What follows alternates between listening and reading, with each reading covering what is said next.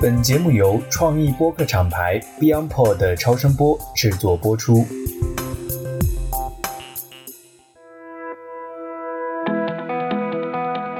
各位听友，大家好！随着六幺八的结束，品牌营销从业者的二零二三年已经过去了一半。年初的时候，很多人对疫情过后的二零二三年倍感期待。这半年下来，大家可能多了一份对宏观环境的审慎，也多了一份对更本质的商业思考的坚定。在新的流量格局下，我们更加需要直面用户，练好基本功，服务好基本盘，与更多真实用户建立长期关系，围绕内容、社交、电商平台进行更为科学理性的投资。抖音电商也是我们 DTC Lab 长期关注的基建平台和营销话题。一年过后，我们再次回到对这个话题的讨论。经过三年的飞速成长，抖音电商对绝大部分品牌而言，现在已经成为必选项。在过去的时间的投资也是巨大。我们认为呢，在营销热潮退去、平台工具也基本成熟的当下，在整体梳理一下抖音电商的逻辑和打法，尤其是对组织能力的要求，是一个合适的时机。这期节目呢，也是我们和美妆内行人的串台节目。嘉宾除了在抖音平台超头主播运营的经验，也有自己独立操盘过美妆品牌的抖音生意。那下面就让我们一起进入本期的节目吧。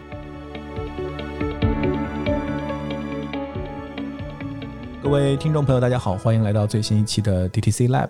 这期节目呢，是我跟美妆内行人的另一位主理人韩笑，我们一起来搭档，一起做一期串台节目。Hello，大家好，我是美妆内行人的节目主理人韩笑啊。今天特别高兴和我的老搭档艾勇又一起录节目了。今天我们请到了一位抖音操盘大神啊，那这位老师和大家打个招呼吧。Hello，大家好，我是九乙乔伊，然后很高兴今天受韩笑和艾勇的邀请来这边录这期节目。简单自我介绍一下，我之前是在字节平台担任明星超投运营。然后负责过一些比较头部的达人客户，包括东方甄选、张兰、李晨、Nick、柴碧云这些。那我最近也从平台离职，开始做一些自己的抖音电商的生意。因为我之前自己其实也创过业，做过品牌方，对于抖音电商的生态，除了平台的视角以外，也有一些实操的心得。所以这次呢，也很高兴能够来到 DTC Lab 和美妆内行人的串台节目，给大家做这个分享。DTC Lab 其实我们大的立场是关注中国的。非常独特和领先的这样的一些数字基础设施建设，然后围绕这些数字基础设施建设的品牌去打造直接面向用户的这种商业模式啊。那抖音当然是我们整个中国互联网里面内容平台非常重要的一个生态，而且在过去这几年其实发展的非常的快。所以熟悉我们的老朋友，大家会注意到我们的第二期节目，其实在二零二一年十二月份哈，我们那时候节目刚刚成立不久，我们录的一期节目就是聊抖音电商。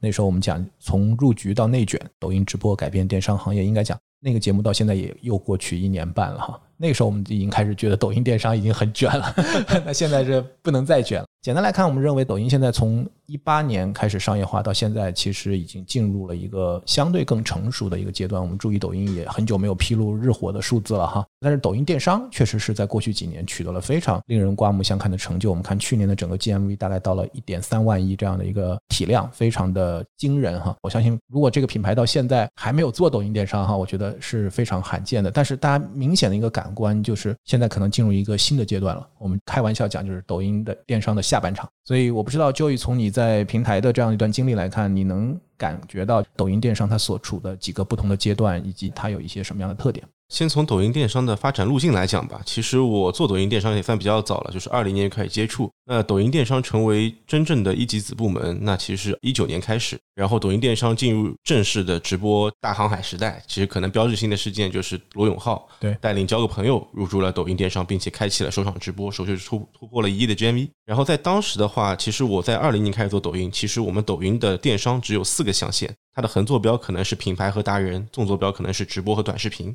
所以那个时候你要卖货，无非就是通过短视频、直播两个途径。然后要么你作为品牌方，要么你通过达人渠道去销售。那到现在的下半场啊，其实从二二年开始，抖音电商做了一个特别重磅的改革，其实也是名牌了，大家都知道，就是做了货架电商这个事儿。大家也能看到抖音电商 APP 的一级页面里面加入了一个商城的 tab。那在这里面，其实我们现在有很多的交易行为是通过货架电商去进行发生的。那原先可能户外电商大家不知道占抖音电大盘的是具体的份额，但是在年初，就是我们抖音电商总裁魏文文他当时的一个演讲里面，其实也提到了，抖音电商的货架厂目前已经占到了所有电商生意的百分之三十。那包括到今年二三年，我们又推出了图文带货这一个新兴的渠道。那对于抖音电商来说，首先它的渠道丰富度更高了，一个是渠道变成了扩展，第二个呢就是它的环境确实如 艾勇刚刚提到的越来越卷，越来越卷的本质原因是什么呢？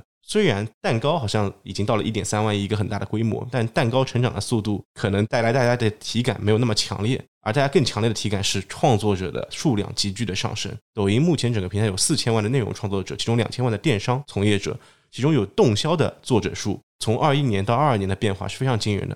二一年是两百万出头一点，二二年其实已经到了六百二十七万这个数字。所以这个有动销，就指它的内容挂过车，然后卖出过货。对，有卖出过货。所以在这样的一个情况下，很多头部的达人其实会说：“哎，今年怎么流量好像没有以前好了？”其实流量还在那里不增不减，对吧？蛋糕就是那么大，但是来分蛋糕的人变多了，所以大家会觉得今年抖音电商随着它逐渐的成熟，玩家越来越多，那其实会进入一个越来越卷的时代。这个越卷。就意味着你对精细化运营的要求越高。举一个特别简单的例子，我刚开始做抖音的时候，我自己作为一个品牌的操盘手，我印象特别特别深刻。我第一次做直播，我会发现竟然没有购物车加购这个功能，就用户买东西只能一件一件买，就是特别不健全，对吧？就是就还在早期，对，特别早期。那个时候大家做的很粗犷嘛，因为很多基础的功能都没有，玩法没有那么丰富，其实你的战术会没有那么多的选择。那其实你只要做好内容。然后做好一个主播的话术，可能就能卖出很多的货。但到如今这个阶段，不说购物车了，对吧？就是我们所有的那些后台，包括你巨量的千川云图，对吧？然后包括我们现在达人分发的新图，它里面的数据资产，包括它的战术打法是越来越丰富的。那在这个越来越卷的时代，其实对于品牌方和达人都提出了更高的要求。对，这是从我的视角，一个是渠道的丰富度变多了，一个是内容的供给程度变多了。对，现在的整个抖音的基建已经非常成熟了。然后产品工具，坦率讲，在所有平台里，我觉得抖音都是做的最好的。那现在对于玩家来讲，或者对于品牌方来讲，你觉得现在竞争的差异到底在哪个地方？对，其实差异的话，我觉得从战略和战术两个维度去讲。那战略的话，我觉得作为任何一个商业从业者，作为一个创始人，作为一个老板，你要考虑的无非就是三件事情。第一个，你选哪个赛道？这个赛道里面，比如说某个类目，你选哪一个单品作为抖音的一个爆品去打。对吧？因为抖音大部分的情况下是做一个单品爆品逻辑，而不是做一个强关联购买的逻辑。这个可以后面如果有机会可以展开讲，但前提就是选品很重要。那第二个就是你的渠道很重要，因为就像我们平时做全域电商，对吧？我们会把全域电商里面分为所谓的三环、二环、一环。就原来传统的电商操盘手会说，哎，三环是什么？就是抖快。红书、B 站、知乎这些偏种草曝光型的平台，当然抖音现在已经成为了众歌一体的平台。那二层的话，可能是京东、天猫这样的货架电商，最底层可能是你的私域。那越往下，其实这个用户越精准，复购越好。但是在抖音的这个平台里面，它同样存在一个类似的漏斗逻辑。那所谓的三层，我们看可能就是一些比较大的 campaign。比如说开屏 Top View 啊，包括一些城市挑战赛啊，这些大的活动，可能每个用户都会接收到这样的曝光。那二层的话，可能是达人的种草，包括 KOC，包括 KOL 的超投直播间，对吧？这些都是。那所谓的底层，可能就是在抖音自播这一块。所以从抖音的运营逻辑上来讲，你的渠道去选哪个先做，或者哪个投入更大的精力。是一个很重要的战略。我到底是做 KOC 矩阵先做，还是先做 KOL 的超投 BD，还是先做品牌自播，甚至我先做货架场或者先做图文，这个都是战略的选择。那第三个就是除了挑赛道、挑渠道以外，那我们还要搭团队，对吧？就一个典型的抖音团队，它应该有多少部门？这些部门之间是怎么配合？他们怎么分工？怎么去分钱？这些都是一个很重要的点。我举两个反例，大家肯定身边有这样的例子。比如说，我去了一家企业，规模还比较大，一年可能四五个亿的生意的企业，他们就问我这个自播怎么做做不好，原因是啥？然后我去他们企业先问了一下他们组织架构，就会发现特别令人惊讶的一个事情是，他们做直播，他们的团队只有主播、中控，然后包括运营，但是他们竟然没有短视频团队。那对于一个没有短视频团队的直播品牌自播团队来说，这个基本上就是可以说是无米之炊了。你是。很好的操盘手，你也很难玩出花样来。这个其实在我看来是一个非常低级的错误，但是仍然有很多人在走这样的坑。那第二个例子吧，就我觉得我也看过一些大企业里面经常做抖音，他们会步履维艰吧，或者说有很多的内耗。原因在于抖音到底算是 e marketing 还是算 e sales，对吧？经常看到这样互相扯皮的案例。那这个时候对你团队的架构就有比较科学的要求。那你要怎么去分工？大家边界在哪里？然后我们到底这个事儿干成了算谁的？这些事儿你不先解决，你的团队会陷入很多的内耗之中。对，这是我看到两个比较典型的案例。所以战略上无非就是这三件事儿。这三件事我觉得同等的重要，但如果我说一个最重要的，我觉得可能是赛道和团队这两个可能更重要一点，比渠道更重要，因为这两个可能是每一个企业的立身之本，不管是做什么样的生意。那从战术的维度上，我们一个直播间去落地执行，它无非就是五个维度，大家经常会讲的五力模型：人、货、场、内容投放。那人、货、场、内容投放里面哪一个更重要？其实是有先后顺序的。就我看到很多人在说木桶理论，就是我五个板要同样长，不能有短板。那这个逻辑在我看来呢，不是那么的准确。原因在于，大家可以真的设身处地的去想一想，你回想一下，你看过所有的直播间里面，作为一个业内从业者，你觉得有几个直播间是真的能符合五个模型都很强，没有短板的？其实相对来说是很难找到这样的例子。但是更多的直播间它能跑出圈，是因为它的长板足够长。那哪些长板是最重要的？我觉得可能就是内容和货品，因为这两个是真正的壁垒。然后我可以举很多的反例去印证木桶理论其实不对，因为大家肯定刷到过这样的视频，比如说你看到一个果园的果农在短视频里一刀切开了一个橙子或者一个桃子一个苹果任何水果，然后他开始像水龙头坏了一样 喷水，对吧？疯狂喷水，疯狂喷水，然后视觉冲击力很强。然后你点进直播间会发现，哎，这个直播间平平无奇，就是一个老果农，对吧？话术也很一般，然后坐在地上去那边边切水果边卖。那他的主播的话术、他的场景、他的运营，可以看出来，其实并不是那么精细化。但是他的内容足够有视觉冲击力，视听语言做的足够好，那就能跑出圈，对吧？再举一个例子，大家都知道的东方甄选。那东方甄选，它作为一个抖音现在的第一大账号，它一个月大概能做六七亿的销售吧。对于东方甄选这样的一个账号来说，俞敏洪也不止公开一次的说过，他们从来没有投过广告费。嗯，确实没有投过。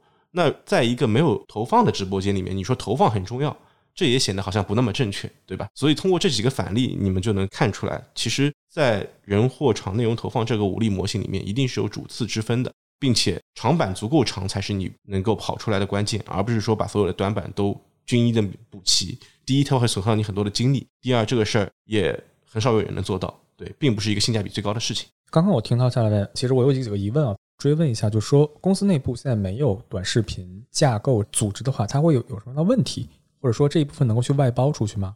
分两个问题来解答，一个会有什么问题？就如果你没有短视频一个部门的话，那对于品牌自播来说，只有直播团队是一个很大的问题。可能对于一个达人来说，这个不是个最强烈的问题，因为达人最强的能力是内容生产能力，他们的短视频包括他们的直播效果可能能够弥补这一块儿。但对于品牌自播来说，为什么说短视频特别重要？因为品牌你能通过什么样的东西去留人？对于大品牌来说，特别成熟品牌，比如苹果、茅台，对吧？可口可乐，那大家都知道它的品牌力足够去吸引人。那这部分你短视频弱一点，maybe 是可以，当然有是更好。但是如果对于更多的处于生长期的零到一的品牌或者一到十的品牌，那首先你的品牌力并没有那么强，大家看到你的直播间并不知道你是卖什么的。然后你的产品有什么特色？那进入你的直播间之后，会发现你的主播肯定是素人主播嘛？因为达人主播他肯定就自己单干了，为什么要在你这边拿工资呢？你的主播大概率也没有自己去留人和拉流的能力。那剩下的是什么？就是你的货品也不行，人也不行，场景大概率大家也差不多，对吧？无非就是绿幕、实景、大屏，也没有差异化。那真正有差异化能够去吸引流量的，其实就是你的内容。因为短视频只要你做的足够好。因为你不需要跑得比达人快，在竞价的体系里面，你只要跑得比其他品牌快，你就能被展现在消费者面前。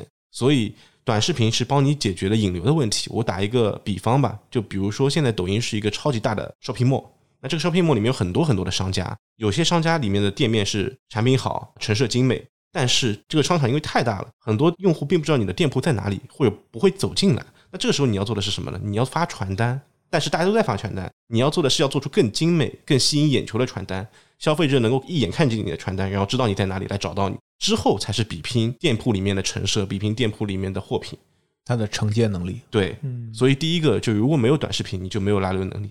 对，第二个就是如果你要做短视频，像韩阳问的，其实是要不要用 DP 的问题。嗯，对，或者说什么时候用 DP？首先，对于零到一或者是一到十的品牌，我觉得。可能用 DP 是 OK 的，但是这个前面有一些限制条件，就是你自己有没有跑出过一个 MVP 模型，你自己的自建团队有没有跑通过。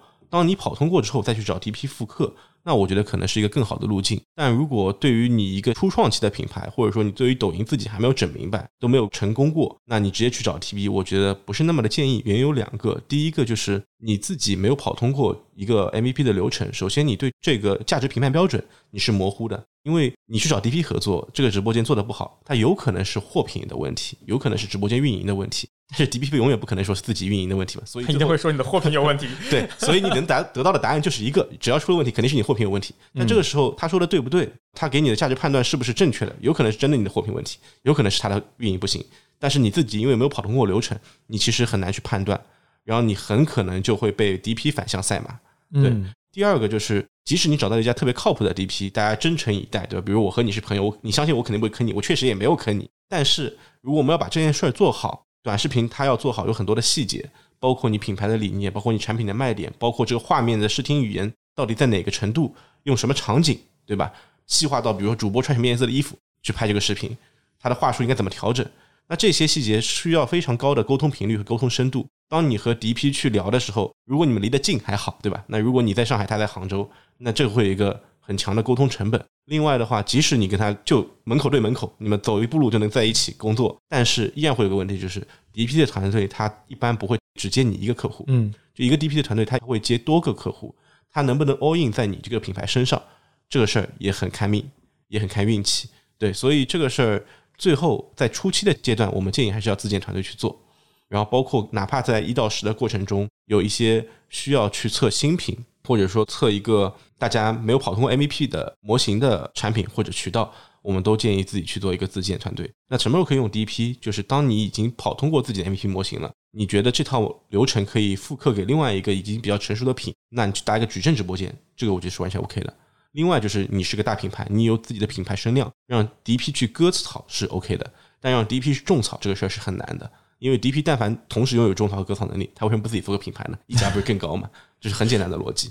刚刚还提到了一个武力模型、人、货、场、内容和投放，这个其实我之前一直就很感兴趣，因为美妆行业它是一个非常非常有趣的行业，就是它的内容跟货品，就刚刚你提到最关键的这两个点，其实它是共生关系，对，你是明确能感受到很多的好货品，它本身就具备强那种属性。这个你能举几个例子吗？比如说之前你看到过哪些特别有代表性的内容跟产品以及卖点是互相加持和增益的关系的？OK，我举两个案例吧。就是第一个，其实也是当时我刚开始做抖音时候学习的一个案例，就是纽西之谜这个面膜，它当时在抖音上其实光投流可能一年消耗金额就要一个亿左右，哦，所以是非常夸张的一个数字。那当时它这个品为什么能够消耗掉一个亿，能够跑出那么多的销量？其实就它的可视化卖点是做的特别好。第一个，它产品本身这个卖点，我一说你就会觉得有卖点，就是爆水珠面膜，嗯，对吧？爆这个词其实很有一个视觉冲击力的感觉。然后同时，它用比较多的短视频素材去做 A/B test，然后测出了一些特别好的适合展现的短视频的模板或者说模型。因为他们在展现那个爆水珠面膜的视觉效果的时候，可能就是一个人比较粗暴一点就。啪一掌打到你脸上，然后你那个脸就开始飙水的这种视觉效果，对，所以会非常的具有冲击力。那这样的一个产品，它当时就会卖的特别好。那另外一个的话，其实举一个我原来之前老东家的案例吧，就奥伦纳素。奥伦纳素它的软膜卖的特别好，那就软膜的视觉效果强在哪里呢？它的可视化卖点在于它的传统面膜就是那种一张一贴的嘛，那它的面膜是软膜，软膜的话是一瓶精华液和一瓶那个精华粉，然后两个混在一起敷到脸上。过了可能十分钟或者五分钟，它就凝结成一张完整的膜了。你这个时候把它撕下来的时候，会感觉到它的皮肤状态特别好。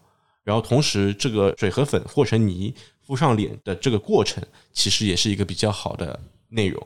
因为当时我们看奥伦纳素的素材里面有很多跑得好的素材是沉浸式护肤，那特别适合这个类似于做手工的这种感觉，就是水、精华液和精华粉混合。上脸涂抹，涂抹完之后一整张撕下来，其实它整个的视觉效果变化都是非常明显的。所以在这样的两个产品上，可以把可视化卖点展现的比较好。对我其实觉得特别同意，就是 Joey 讲的关于这个 DP 和这个品牌方的观念哈，就因为我们其实，在去年大概第十七期节目的时候，我们也录过一期，就是请了一个抖音的 DP 服务商，当时我们聊他的一些在操盘两年之后的一些认知，还有一些误区，包括他的一些反思。其实我也觉得，就是品牌方如果他的心态是希望指望一个 DP 帮他在抖音上获得成功，我觉得这个心态本身从一开始就很困难。确实，嗯，因为抖音我现在感觉啊，就我们刚才聊下半场，就它其实是一个非常成熟的体系了，它是一个很大的内容生态。同时，我也经常跟很多的品牌方分享，就是说，你到底把抖音当做是一个新媒体、一个投放的渠道，还是你把它当做一个 channel，就是一个新渠道，跟天猫等量齐观，还是甚至你可以把它当做一个独立的市场，就是你直接围绕这个市场来做四 P，来重新做产品，专门围绕这个市场来去做一个适合这个市场的产品。我觉得这是不同维度的这样的一个理解。那不管你是用哪个角度，但最终其实拼的还是组织能力。所以我觉得刚才 Joey 有一点，我觉得我特别想给我们的听友也 highlight 出来，就是说，当你自己跑通了流程，跑通了 MVP，你认为这个事情是可复制的时候，那 DP 可能是一个非常好的帮你去复制的这样的一个选择。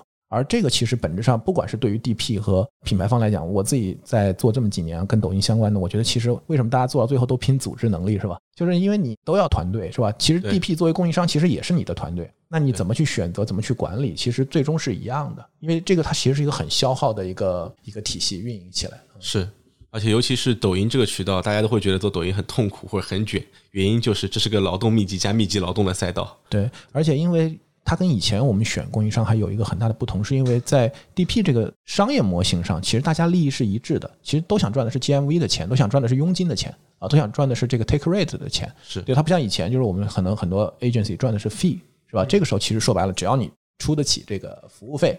但实际上，因为 DP 大家也都赚的，想赚的是佣金啊。当然，我觉得大部分做 DP 的是想赚佣金的。那你说他只想赚服务费的呢？肯定也有，但是就相对来少。如果大家都想赚的是佣金的话，那就意味着其实大家是一个双选的一个过程，是对吧？我同样的一个优秀的团队，我到底是做这个品牌还是做那个品牌？我相信 DP 他们也会去思考这个问题：我做这个品还是这个品？这个赛道还是那个赛道？又回到就你刚才讲的那个战略选择的问题了。是的。所以我觉得，其实 DP 的这个作为生态来讲，我觉得这几年其实发展的很快。但是我们其实看到的格局也是很分化的，对吧？它其实跟品牌是一样的，我觉得本质上来讲，而且也有大量的 DP 现象自己做来做来做品牌。对对对，这个你看好吗？我觉得取决于他们的内容能力。比如说，如果他们服务过很多品牌，并且承包了很多短视频的制作，也跑通了这个模型，那我觉得这个 DP 完全可以自己做品牌。因为我也见过很多 DP，他们成功的做出了属于自己的品牌，核心还是内容能力。因为 DP 的承接能力一定不差。对，因为他们经营在这单一的模型里面太久了，那在这人货场承接割草这个上面，他们相对来说会比品牌方更专业。但是如果他们一旦跑通了种草模型，那完全可以走个自己的品牌。对我见过很多 DP 也成功的做出了抖品牌。我们拿几个你自己其实，在平台里服务过的这个来举例哈，就我们刚才其实有讲到，如果说抖音电商的标志性的事件是罗永浩交个朋友，那今年或者去年到今年，其实最大的话题肯定是关于东方甄选。我觉得东方甄选这个故事之所以都很关注度非常高哈，我觉得一个是说它的这个创始人的这个故事哈，我觉得大家可能在大的环境下可能能够共情。但另外一方面来讲，我也觉得就是他们在一个我们都认为这个赛道已经很卷的情况下，能够跑出来，而且是在以前没有那么多的基础的一个情况下，所以我觉得这个是大家很多人非常关注的。关于这个案例的点评也非常多，所以我想听一下，就是作为平台的操盘手，Joy，你怎么看东方甄选的成功？对东方甄选，其实这个案例我比较喜欢讲它确定性的部分，因为其实，在所谓的冰山一角，对吧？就浮出水面的东西，大家都知道。就大家看到了六月八号董宇辉破圈了，在全网成为了一个现象级的事件。就那一天开始，大家知道了东方甄选，知道了董宇辉这个人，所以很多人都会在分析这个现象，关注他为什么能够出圈，为什么能够爆火。但其实我觉得出圈这个事儿本身就具有一定的偶然性，因为很简单，就抖音董宇辉讲那个牛排的话术，他已经讲了三个月了。但在六月八号那一天那个晚上，不知道为什么就冥冥之中他就破圈了。那可能那天他的状态特别好，可能那一天的观众特别配合他，不知道。但是就是在这个时间点才出圈了。那这个时候可能是迎合了某种情绪的风口，可能是有一些运气存在。但是我觉得背后他们的确定性战略，我觉得更容易让人获得一些成长。那确定性战略是什么？就大家很容易忽略掉一个数字，就是在东方甄选六月八号破圈之前。五月份他们的销量已经单月突破了两千万了。那东方甄选在五月份突破两千万，只是在做生鲜类目这一个细分的单一垂类赛道，绝对是这个类目里面的头部达人了。那一天要七十万的 GMV，而且是没有投流的情况下，那在这个情况下，他们为什么能做到这个东西？呃，为什么能在这样的情况下，为什么能做到这样的 GMV？我觉得可能更值得我们去分析。在我看来，还是那两个核心点做得好，依然是内容和货品。那先说内容，大家都知道内容，东方甄选做了差异化。对吧？他们的差异化就是，当大家都在叫卖的时候啊，他们没有叫卖，比较温文尔雅的去说一个商品。另外的话，别的主播可能主要是凸显商品的性价比啊，在一直在讲这个东西有多好、多便宜。但东方甄选他们其实会讲一些人文关怀啊、情怀的东西。那在我看来，这里面有两个点：第一个，内容的差异化，大家可能感受不太深刻，但是我的体感是比较强的，因为我可能做的比较早吧。就在二零年刚开始进入抖音的时候，那个时候其实还不是现在所有人都叫卖。啊，九十九上链接一二三这种环境，对吧？其实那个时候大部分的直播间你点进去一看，哎，会发现平平无奇，所以那个时候叫卖就有优势。为什么呢？因为那个时候抖音电商刚起步，做直播的主播很多都是从淘宝转过来的。那淘宝的直播间，他们其实承担的更多的是一个流量承接的角色，因为进入你淘宝店铺的人，大概率通过搜索或者知道你的店铺本身对你的产品品类或者品牌有一定的了解。那更多的主播在直播间是承接一个回答问题啊、解决你疑惑的这样的一个角色，所以不需要叫卖，因为你已经有购买意愿了，我只要解答你的困惑，你就能下单，就能成交。那那个时候，当淘宝的主播转到抖音上来的时候，会发现大家这个生态里面一潭死水。你刷到哪个直播间，大家都是心平气和的给你讲道理，对吧？这个东西为什么好，哪里好？你会听着觉得千篇一律。这个时候你一叫卖，就容易有流量，因为大家刷到了很多的情绪平稳的直播间，突然刷到一个歇斯底里在那边疯狂吼叫的直播间，会觉得有点东西，我要看一下，对吧？当这个事情能获得流量之后，它也被不断的被培训，就是很多老师会教你怎么去讲话术啊，应该怎么吼啊，哪个点要用力啊，怎么去逼单，对吧？那讲的多了之后，整个平台的风气就变了，就大家都在叫卖。那这个时候，如果你做出一点差异化，其实就更容易跑出来。大家可以回想一下去年抖音破圈的几个直播间，像刘畊宏、东方甄选、张兰，还有郝邵文，好像没有一个是通过叫卖来做直播这个事儿的。包括去年我自己这边跟过的一个案例，然后在抖音也经常被大家讨论，就是柴碧云，对吧？然后他的风格其实也是非常的安静的，因为当大家都叫卖的时候，你安静的播就是差异化。那原来大家都安静播的时候，你叫卖就是差异化，所以大家还是要做出一些新奇特的东西。那去理解这个生态，理解观众的情绪，这是第一个。第二个的话，我觉得主播在直播间里面卖货，其实是有一个价值的金字塔，就像马斯洛的需求理论一样，对吧？就是你完成了生存的需求、安全感的需求以后，你最后最高级的需求是自我实现嘛？那在直播间里面，其实也有一个类似的价值金字塔。我自己的理解就是，最基础的需求其实购物需求。那购物需求，只要一个直播间里面有小黄车，它就能被满足。那再上一层其实是娱乐的价值。那娱乐的需求，举一个案例就是小杨哥啊，小杨哥的直播间我也很喜欢看，我感觉是直播版的周星驰，对吧？你可能不会有特别多的学习和成长，但是你会获得快乐，对吧？很娱乐，把娱乐做到了极致。我的停留时间也会很长，我听他讲段子嘛，很开心嘛。那相当于看综艺的感觉。再往上一个可能就是情绪价值，比如说郝邵文这样的直播间，哎，我当时看到郝邵文卖那个新疆棉的毛巾。我觉得印象就比较深刻。他当时卖那个毛巾的时候，他的话术是这样的：就正常直播间就是说，哎，这个是一百五十支啊，两百支的新疆棉，然后它的毛巾很柔软，然后原价十九块九，我现在只要卖九块九，对吧？这是正常的一个电商话术。郝邵文当时是讲了一个话术，是让我印象比较深刻。他说家里有三块毛巾，旁边的左右两块呢都是发黄甚至破了洞的毛巾，只有当中那块是雪白的。因为我家左右两边的毛巾是我爸爸妈妈用的，当中那块是我用的。那我成长十几年里面，我的毛巾每年都会换新的，每年都是雪白的。那他们的毛巾从来没有换过。那现在你自己赚了点钱了，有点能力，难道你不想给你爸妈换一块崭新的毛巾吗？哇，这个时候 你会觉得上价值了，对不对？嗯，我不买就是不孝啊，我得买。啊，听得我后背都一紧。对，所以这种情绪价值上来的时候，其实产品本身的讲解好像就没那么重要了。那其实它的价值会被用情绪价值去叠加上去。最高级的价值，我觉得可能目前我看下来，只有东方甄选是做的最好的，就是价值观的价值输出，正能量嘛。你看董宇辉在直播间里面经常讲月亮和六便士的故事，嗯，对吧？就是教你怎么脚踏实地的同时仰望星空。那我再举两个具体的案例，比如说之前在现场听东方甄选的主播那个悠悠卖爱康国宾的体检套餐，我印象就特别深刻，因为在现场我记得这个话术，我觉得我能记一辈子。对他当时卖那个体检套餐，正常的电商直播间可能就是我们本来是一百项检查啊，现在我们加赠五十项，一百五十项检查。然后爱康国宾大品牌大连锁家门口就有，原价比如说两千九百八，我们现在卖一千九百八，是一个比较经典的话术。但是悠悠那天其实就讲了一个很简单的例子，他就说在中国呢有一个病，其实发病率是挺高的，就是阿兹海默症、老年痴呆。嗯，那这个病的话，它其实如果一旦发展起来，其实不可逆，但是如果你发现的及时，它是可以快速的、及时的制止它继续的发展，可以保证你后面的生活质量。对于老人来说，他们没有这样的体检的概念，那就特别需要这样的体检套餐。他就说了一个故事，就是说他每年逢年过节回家，现在回家的第一句话见到爷爷奶奶，不是说爷爷奶奶你们过得还好吗？而是说爷爷奶奶你们还记得我吗？哇，这句话一说出来，当场那个导演就眼眶湿润了，我就看到。然后我自己觉得也想到我奶奶嘛，反正我觉得感触还挺深的。包括董宇辉之前卖了一个食品，他就说了一个话术，就是说。其实好东西大家现在都吃过嘛，在城市里面打工，山珍海味啊，是这大鱼大肉，谁没吃过呢？但是很多时候我们吃饭的时候会觉得并不开心，因为是在觥筹交错、曲意逢迎之中，就见着不喜欢的人说着不喜欢的话啊，食之无味，再好吃的东西你也觉得就那样。但他一天之中可能最放松的时刻，就是回到家里打开一瓶啤酒，配两个小菜，或者配几个零食，这是他一天之内最放松的时刻。所以在这样的话术面前，价值观输出面前，好像产品本身也显得不那么重要了。所以他们经常用的话术就是右下角自己去拍，对吧？这个印象非常深。对，所以从这个需求理论来说，你从上往下就是降维打击，但从下往上打其实是很难的，而且对能力的要求更高。所以这是东方甄选内容的差异化。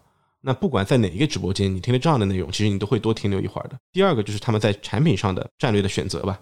因为我印象比较深刻，是我进字节之前就作为品牌方和东方甄选有过联系，然后当时对接过他们的选品团队，所以我觉得他们的选品的标准和要求让我印象比较深刻。对于东方甄选来说，他们现在做的事情，我觉得可能更像于线上的山姆，它的东西肯定不是便宜货啊，可能是高客单，但是仍然是高性价比，就是主打的就是一个同质价更优。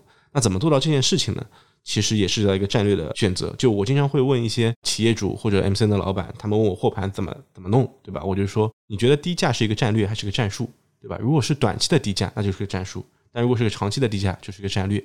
把这个战略用的最早最好的人，可能就是沃尔玛，他们的战略叫 EDLP（Everyday Low Price），他们的墙上都会打那个标语，对吧？你在附近如果买到比我们更便宜的东西，我们马上给你退差价。对，而且我立马改价嘛，所以长期的低价其实是一种不可撤销的承诺，是一种战略。那对于东方甄选来说，他们遇到问题是，像贾乃亮、包括大狼狗、包括李佳琦、薇娅这样的大主播，他们跟品牌方去建联的时候是可以签保价协议的，可能一保就半年甚至一年，保证我是全渠道的最低价，否则你别来我直播间。那对于东方甄选来说，他们签这样的协议是有难度的，因为刚起步的时候体量小嘛，一天十几二十万的销量，谁会跟你签这个合同呢？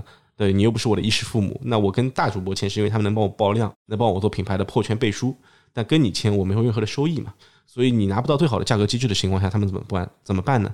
那个时候他们就很明智的选择做自营品。那做自营品的情况下，他们选择放弃了一部分的毛利，去让利给消费者，但是把最好的产品用比较低的价格给到消费者。因为我自己就原来是做食品创业的嘛，对食品相对了解，所以我看东方甄选那些品，他们用的 OEM 的工厂其实都是业内比较知名的头部代工厂了。那价格又比别人便宜很多，比如说它的烤肠啊，包括一些饮料，大家可以有兴趣的话去搜一搜。那这些厂也帮别的品牌代工，但同样的东西，可能东方甄选卖的比别人便宜。所以这也解释了为什么东方甄选它依然没有进入很多其他的渠道。比如说东方甄选，大家肯定觉得现在是个品牌了吧？我觉得大部分人，我身边的人都认为它是个品牌，有品牌能力，有品牌溢价。但是它依然没有进入像沃尔玛、家乐福，甚至别的直播间，对吧？它也没上贾乃亮直播间，也没进大狼狗直播间。就为什么没有做这样的分销呢？是因为它的毛利结构可能还不足以支撑，对，因为它把利润让给了消费者，他先选择了战略上先把我自己的可以可能是类似于 DTC 的这样的消费者先留在我的直播间，这也是战略上的一种筛选，对，所以我觉得从确定性的战略上，他们从内容的差异化、内容的价值需求，包括从货品的战略选择上，都有他们能够值得学习的地方。这个我觉得可能比单纯研究那个破圈的事件更有一些参考的价值。我注意到你在提醒。我们的听友去关注，在他六月八号出圈之前，说他在五月份的时候，其实他销量月销已经到两千万了。对，当时你用了一个词，说他已经是一个月销两千万的达人了。所以我觉得可能是有意或无意，就是说，对于一个企业，他在抖音这样的一个生态上。是不是说他还是得把自己本身得变成一个创作者，是一个更有利的定位和选择？因为这里面涉及到三种不同的心智，一个就是说他是一个达人，达人带货现在大家是认可的。第二个来讲，你是一个渠道品牌，因为你刚才其实把东方甄选类比为是一个呃像山姆，或者我觉得如果按照价格定价的那个策略，可能更像 Costco 或者怎么样的这样的一个渠道品牌。那渠道品牌的心智就是说我在这里能买到不同品类的东西。那第三种才是一个就是说。一个单品牌的一个直营的一个店，就它是就卖自己的这样的一个品，所以东方甄选现在也做直营的东西。那我们看交个朋友，他们做渠道，对吧？它其实是一个渠道品牌，定位是一个高端的百货商场啊，或者他们自己认为从一开始男性用户为主，到现在比较平衡了，它是一个典型的渠道品牌。那它现在也可能也会做自营的，他们有内部创业来去做自营的这样的一些品牌。所以我的意思是说，对于一个企业，他想在抖音这样的一个内容生态、直播电商的这个生态上立足的话，它的一个。定位是不是很重要啊？对，首先定位是非常重要的。然后我觉得定位主要是两个吧，因为其实我们说了刚才那个四象限，对吧？直播和短视频这个是内容的形式，先放在一边。那你作为一个内容输出者的身份，无非就是品牌，因为白牌也是品牌嘛，供应链也算品牌，要么是品牌，要么就是达人，无非取决于你要选做哪一个。那我说东方甄选，可能我更理解他们更像一个达人账号。原因是在于董宇辉首先是具有达人属性的，他们那些名师是具有达人属性的，但更重要的是俞敏洪本人也是具有达人属性的。大家如果有兴趣的话，可以去回想一下，抖音上好多人都想做一个企业的渠道账号，就是这个企业它做成一个 IP，并且可以卖外部的货盘，做成一个渠道账号，类似于你刚才说的 Costco、山姆这种。但真正做成的只有两个，就是东方甄选和交个朋友。那东方甄选和交个朋友，他们从内容的形式上，包括组织架构上，都有很多的区别。但我觉得他们最大的共同点只有一个，就是都有一个超级明星的创始人。东方甄选是俞敏洪，交个朋友是罗永浩。那创始人本人成为一个 IP 之后，企业才有资格去选择作为一个达人，成为这样的一个内容输出者，所以他们才能够用好内容去获取流量，可以少投流甚至不投流。但是对于一个企业来说，你的创始人做 IP 有没有这样的声量，有没有这样的势能，是首先值得考虑。因为目前做成的也就这两个嘛。那第二个渠道其实就是品牌做自播，用品牌的形式去做。创始人可以不用去做内容，不用出镜，但是这个时候拼的就是你的精细化运营，拼的是你的内容的工业化生产能力和打磨能力。然后我再插一句，就是做 IP 做成渠道，可能目前成功案例非常非常少，只有两个。但是对于创始人自己做 IP 去获取免费流量这个事儿，是有无数人跑通过的。但这个事儿呢，取决于你企业的战略选择，这依然是个战略选择。你内容的呈现形式，你到底是做品牌输出，还是做个人输出，或者说两个一起做？有一个很大的点是在于，不是每一个企业家都适合做 IP 的。对，做 IP 孵化这个事儿，因为我自己也有过 IP 操盘的经历，也帮过明星做过一些内容。很核心的一个点，我自己觉得是筛选大于运营。作为一个明星超投运营，我觉得我最核心能力不是去帮他们做精细化的运营，这个固然很重要，但我觉得只占一半。那另外一半，它听上去好轻松，但是可能更关键的是怎么去做筛选。因为我见过适合做个人 IP 的人，可能百中无一吧。因为做 IP 意味着这个人必须要有很强的内容输出能力，对某个细分领域要很独到的见解。第三就是不能量化，但是他得讨人喜欢，观众缘儿，对观众缘儿，对吧？你不能面目可憎，对吧？就是如果你能产生优质内容，但是观众不喜欢你，他就是不喜欢你，那你涨不了粉，破不了圈儿，那也很难做。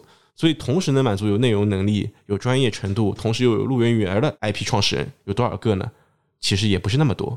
对，当然这个事儿我觉得是一个非常值得做的路径。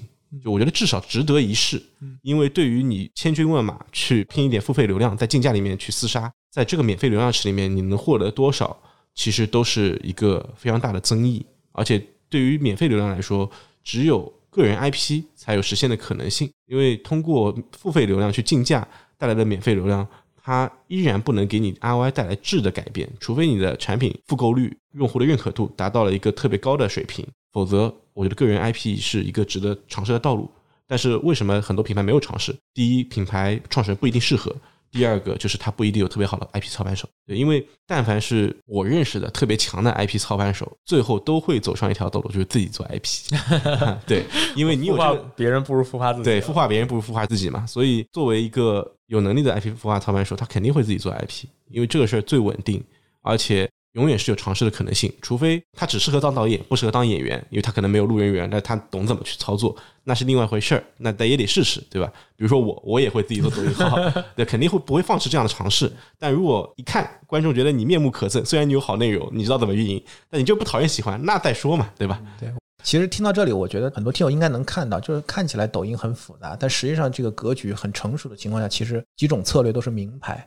都是名牌，都是名牌，对吧？就是刚才他讲到个人 IP，其实也就是跟我们前几期节目有一期聊这个个人 IP，我们定我们的标题叫做“无法回避的机遇和选择”啊。就理论为什么叫我当时起这个标题叫“无法回避的机遇和选择”？就像刚才周宇讲的，就是能做一定要做，对吧？就是作为一个现在这个时代的企业、时代的品牌、时代的企业家来讲。只要有机会做个人 IP 是一定要做的，即便你做不到交个朋友和东方甄选这个样子，但至少你能够在这样的一个内容流量的一个环境里面为企业获得很多我们叫 e a r media，这个也是好的，而且也是品牌资产里边很重要的一部分。那如果有机会能跑出来，刚才周也讲了，这个是筛选的结果啊，它不是一个必然的一个情况。那你也要知道，当你想的目标是。要做东方甄选这种时候，你要管理好自己的预期，有没有这样的一个势能和自己的这样的一个环境的匹配？但是如果能行，它的好处是非常多的。因为一个你能真正成为一个达人的情况下，一个是你的内容侧你会有很多的选择。第二来讲，组货这一边为什么他们都会做成渠道品牌？因为天然的你货本身也是内容的一部分，对吧？你就会变成一个这样的一个渠道品牌的模型，而不是像企业自播，你只能限制在自己非常有限的 SKU。因为我们知道，有限的 SKU 它只能从内容角度来讲，它也只能服务于有限的场景。它和这个一个达人做一个完全的创作者，他能提供的这个内容价值，对于用户来讲是完全不一样的。个人 IP 呢，它虽然是一个很好的获取流量的方式，但是它并不适用于所有的人，但是更适用于绝大多数人的。其实是自己店铺的直播或者自己品牌的这样的一个抖音的运营。那这位老师结合你自己也创业过，你也很快速的把自己的品牌做到了抖音的 top 级这样的一个情况，你有什么可以跟大家来分享的关于这部分的操盘的干货呢？我觉得做自播无非也是这三件事儿，就是你先挑好赛道，选好产品，怎么去选品非常重要。那选品里面有很多细分的维度，这里我就不展开讲了，但是有非常多的战术细节。其实人货场内容投放，我们虽然说内容和投放是最重要的，但是人货场我们不说它有多长吧，但至少不能拖后腿，对吧？因为它是那个接水的盆子，那水流很多，但是你盆子有漏洞，那可能也接不住。所以主播的话术得调，它的细节怎么去排逻辑，怎么去调时长，怎么去调主播的状态，再是配上动作，对吧？因为它是个视听语言嘛。那对于场景来说，我到底用绿幕、用大屏、用实景？包括场景里面，可能大家往往会忽略的一点，场景的好坏，其实最重要的不是装修，而是灯光。灯光怎么打？我要几重光源？怎么打这个产品的质感最好？怎么打主播的颜值最高？对吧？然后货品里面，除了选品以外，我落地之后，我要看哪些细分的指标？我怎么去判断它的转化频率、转化效率？对吧？它那些很多的数据指标，转化率、点击率，包括 GPM，包括它的停留时长，包括它的转粉率、互动率等等等等等。这么多的错综复杂的数据里面，哪个是最重要的？或者我怎么去看？其实你像一个医生看病的过程，你这个人可能全身都疼，但我得诊断出到底是哪个器官或者哪个部位出了问题。那这个对于操盘手的要求是比较高的。从战术细节上，我觉得人货场就这些。从内容和投放上来说，内容的细节会更多。投放我放到后面讲。内容的话，比如说我一个短视频生产出来。我们会经常讲的一些指标，比如三秒完播率啊，然后点击率、转化率。那大家会觉得，哎，三秒完播率这个事儿可能对我的指导意义更大，原因是在于就三秒嘛。嗯，你这个东西有问题，我就知道是前三秒有问题。但是当你的转化率和点击率不行的时候，你一个视频有一分钟或者五十秒，到底是哪一秒出了问题，或还是每一秒都有问题？你得做判断，你怎么去看？然后看完之后你怎么去做调整？它的拍摄场景，它的拍摄的出镜人员。这个产品的数量，对吧？它的价格机制怎么去搭配，这些都是非常细节的东西。然后最后就是投放。那投放，我可以举一个比较简单的例子，它就像一个钓鱼的过程。那我们去投放，无非就准备三件事儿。第一个，我得准备钓鱼，就准备鱼饵，对吧？鱼饵就是你投放用什么素材，是短视频还是直播的直投画面？那到底鱼饵好不好，会取决于你这个鱼容不容易上钩。第二就是圈选人群，这个就像你海钓，你得找一片合适的海域。你想钓三文鱼，开到了一片只有金枪鱼的海域，那你是钓不上来的。那人群圈选得精准，对吧？我怎么用云图 A 一到 A 五的人群，怎么用徕卡定向，怎么用人群包去圈到合适的人？最后就是钓手的实力了，就我怎么去微操，就投手他什么时候应该收线，什么时候应该放线，对吧？我的出站应该往上调还是往下调？我的人群什么时候应该往宽了圈，什么时候应该往窄了圈，对吧？这些细节都是需要去磨合的。那这个东西，我觉得 一期播客里面可能讲不完，就还是蛮多细节的。就对于品牌自播来说，我觉得给大家几个点吧。第一个点就是不是做好一件大事儿，而是做好无数件小事儿。这句话是小马送说营销的时候说的，但我觉得用到直播同样适用。它是无数个细节的堆砌，是一个系统性的工程。第二呢，就是对于抖音直播间来说，我觉得任何想一步登天的人都会以各种各样的形式被割韭菜。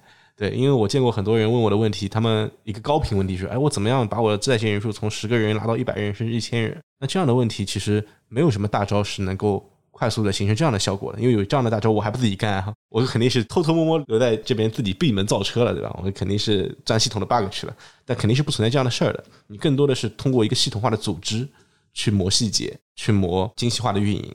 对，第三句话就是，对于一个品牌自播想启动的人来说，我觉得。一号位啊，我觉得不说你得实操吧，但至少你得懂啊。就还是说回到刚才最早问的要不要用 DP 那个事儿，你得有一套科学的价值评判的体系，否则你下面的人在做的动作到底有没有用，或者说是正反馈还是负反馈，其实你无从评价的话，就很难管理。因为抖音这个事儿和货架电商还不太一样，它直播你一做，动不动就是一个十人团队了，对吧？又有主播，又有投手，又有运营，又有短视频团队，那。淘宝或者京东，你可能一两个人就能 cover 掉了，因为你只要主图像经验上链接，对吧？后面有那个发发货，那这个其实人力的管控难度是完全不一样的，而且细节的丰富程度也不一样。那我觉得老板一号位至少得自己懂，你才能比较科学的去管理这摊生意，否则就容易走一些弯路吧。好，那我们自己干的事儿，其实我们现在聊都差不多了。还有两一点我比较好奇，第一个就是说，我们想去找达人推广了，那么达人可能分两部分嘛。刚刚你也提到了，就是超投这些 KOL，以及所谓的没有那么大的腰部尾部博主，就是 KOC 这两种达人在 BD 上有什么不一样吗？好呀，我先说一下 KOL 吧。其实我觉得大逻辑都是一样的，因为它不管是 KOL 还是 KOC，它本质上都是达人嘛，只不过体量不一样。KOL 肯定更难谈一点，因为它的体量够大，它的要求会更高。但我觉得达人关心的东西无非就这几点，就首先是你如果要去做一个销售，因为我本来也是线下 KA 经理出身嘛，最早做快销的时候，其实跟采购谈判还比较多，所以从 sales 的角度来看，你要搞定一个人，你最重要的是先了解他要什么，对吗？先了解用户需求，换位思考很重要。那今天你如果换位，大家在座的各位换位思考一下，你想如果你是个达人，你会最看重品牌方的哪些东西？我觉得无非就四个点吧。第一个是钱。因为钱这个事儿有点废话，就没什么好说的嘛。就算你的品牌一无是处，但只要有超能力，对吧？对，大吼一声，我能出十万块钱坑位费，那基本上也问题不大，对吧？那谁不爱钱呢？那还是包你上岗，但是你能卖多少，取决于你产品的背书和定价。第二个事儿是信任背书，因为你要知道，大部分超投达人他们也是来割草的，不是来种草的。那信任背书越强，其实越容易割。那信任背书包括哪些呢？那比如说品牌力，比如说你的品牌。品质分对吧？就你代表你的质量好不好？嗯。第三，你的历历史 GMV 就过去卖的好不好？嗯。还有其他达人带货的 showcase，其实都是。比如说有一个达人是美妆专门卖面膜的，他带的很好，然后你去对标他的竞品，你说，哎，A 达人给我卖的很好，我给你他一样的机制，那你能不能也试试看？那他大概率会心动的呀，因为他们本来的用画像很近似，那你能卖爆，他大概率也能卖爆。所以这个事儿。给一个小建议啊，就是一般懂行的超投达人是不太 care 你的自播销量的，嗯，因为这和达播完全是两套逻辑。因为自播是你自己种草自己割草，达人就光割草，尽量不要老是拿自播的数据去逼逼达人，比如说我自播卖了多少，说哎很牛逼。达人商务跟你聊的时候，他会觉得你不懂行嘛，嗯，就懒得跟你聊了。所以如果聊达人坑的话，尽量就拿出达人的案例，就别的达人带的怎么样。对，第三个其实就是价格机制。你的价格机制的客单是多少啊？这个达人平时直播的同类目的客单大概是多少？是不是匹配？比如说他的平时就是卖两百到三百元客单价，你突然给了一个两三千的，这个你大概要想一想是不是匹配。第二就是能不能卖得动，有没有性价比，产品的赠品有没有吸引力，这些东西请真的要扪心自问一下。就便宜大碗高性价比的产品，永远在直播电商行业有市场。嗯，当然我觉得便宜这个事儿不一定啊，就是高性价比。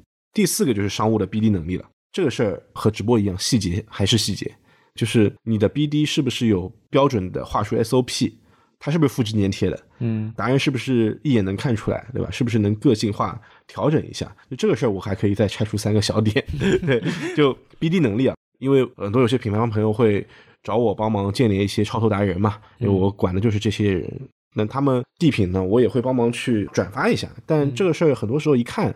他们的话术啊，我都能看出来是复制粘贴的。那何况那些达人商务 BD 一天要接几十个甚至上百个客户呢？他们比如标准化是这样的啊，你好，我是某某品牌商务，我们产品是抖音某某类目的 Top 三，对吧？之前 A 和 B 两个达人带过，卖了多少万？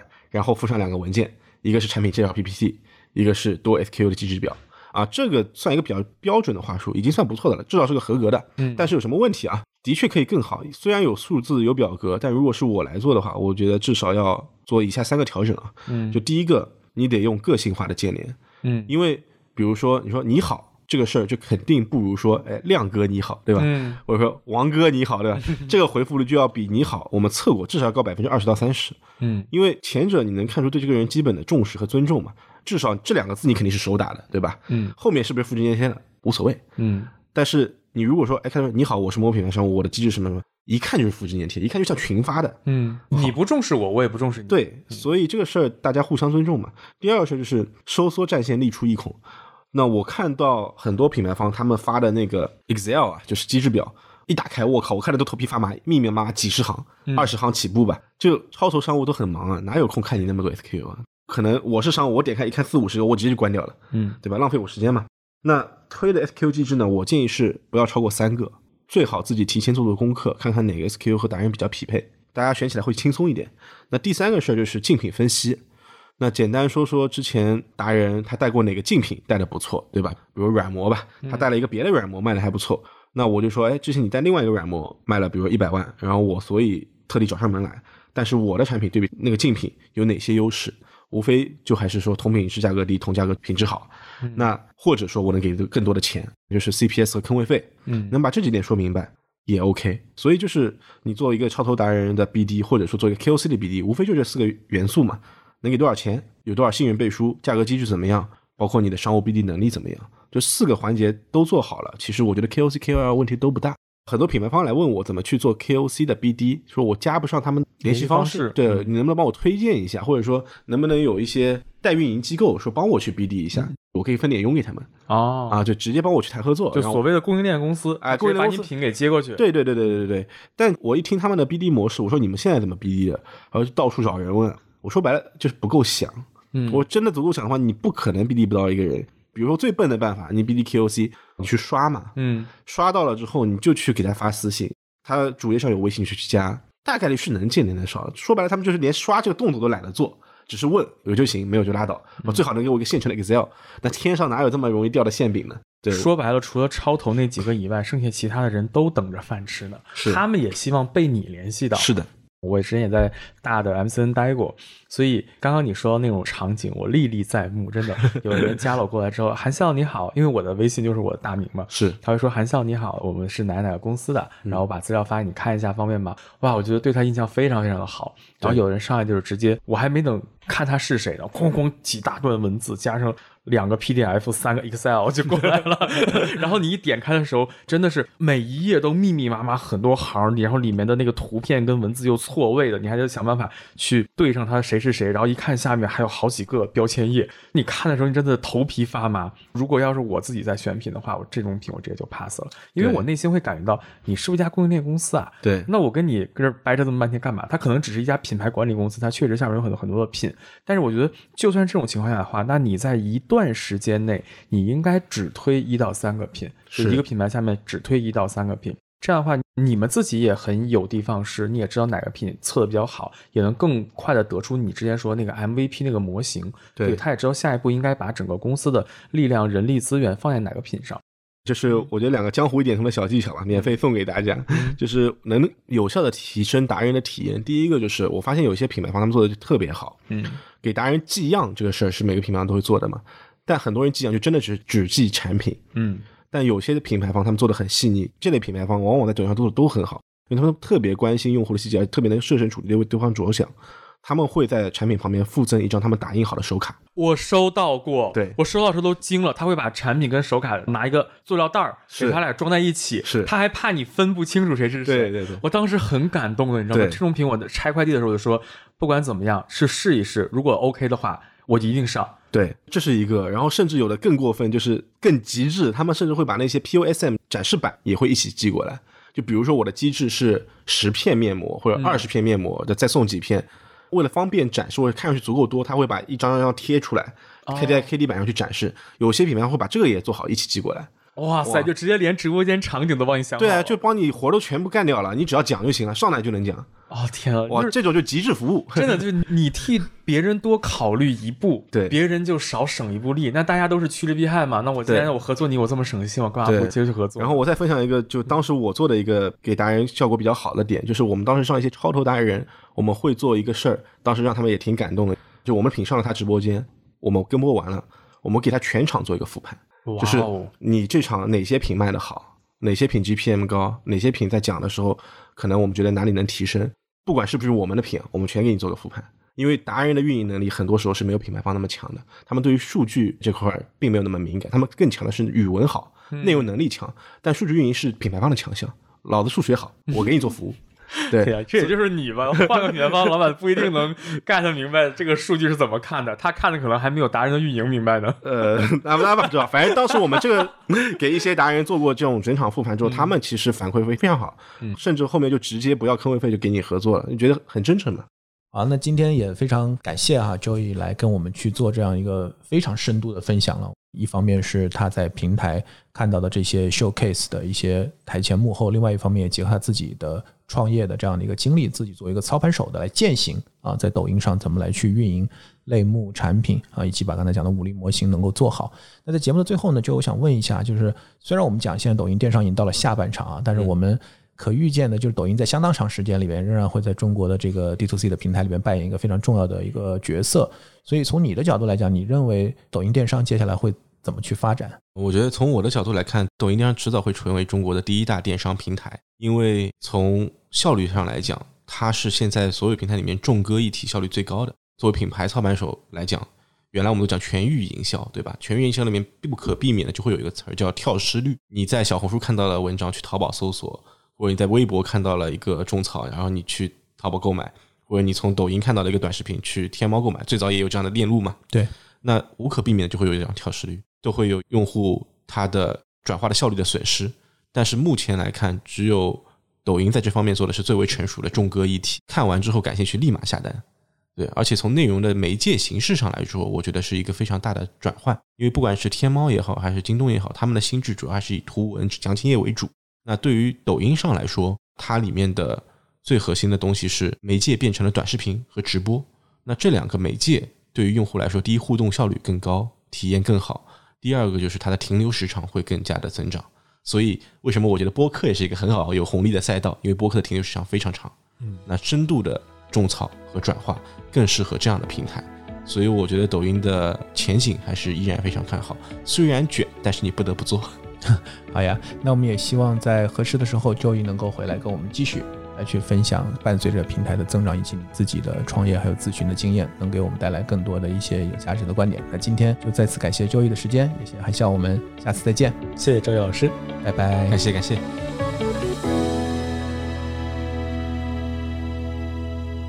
考虑到抖音电商这个话题的高关注度，我们也针对本期节目开设了一个专门的抖音操盘的一个讨论群。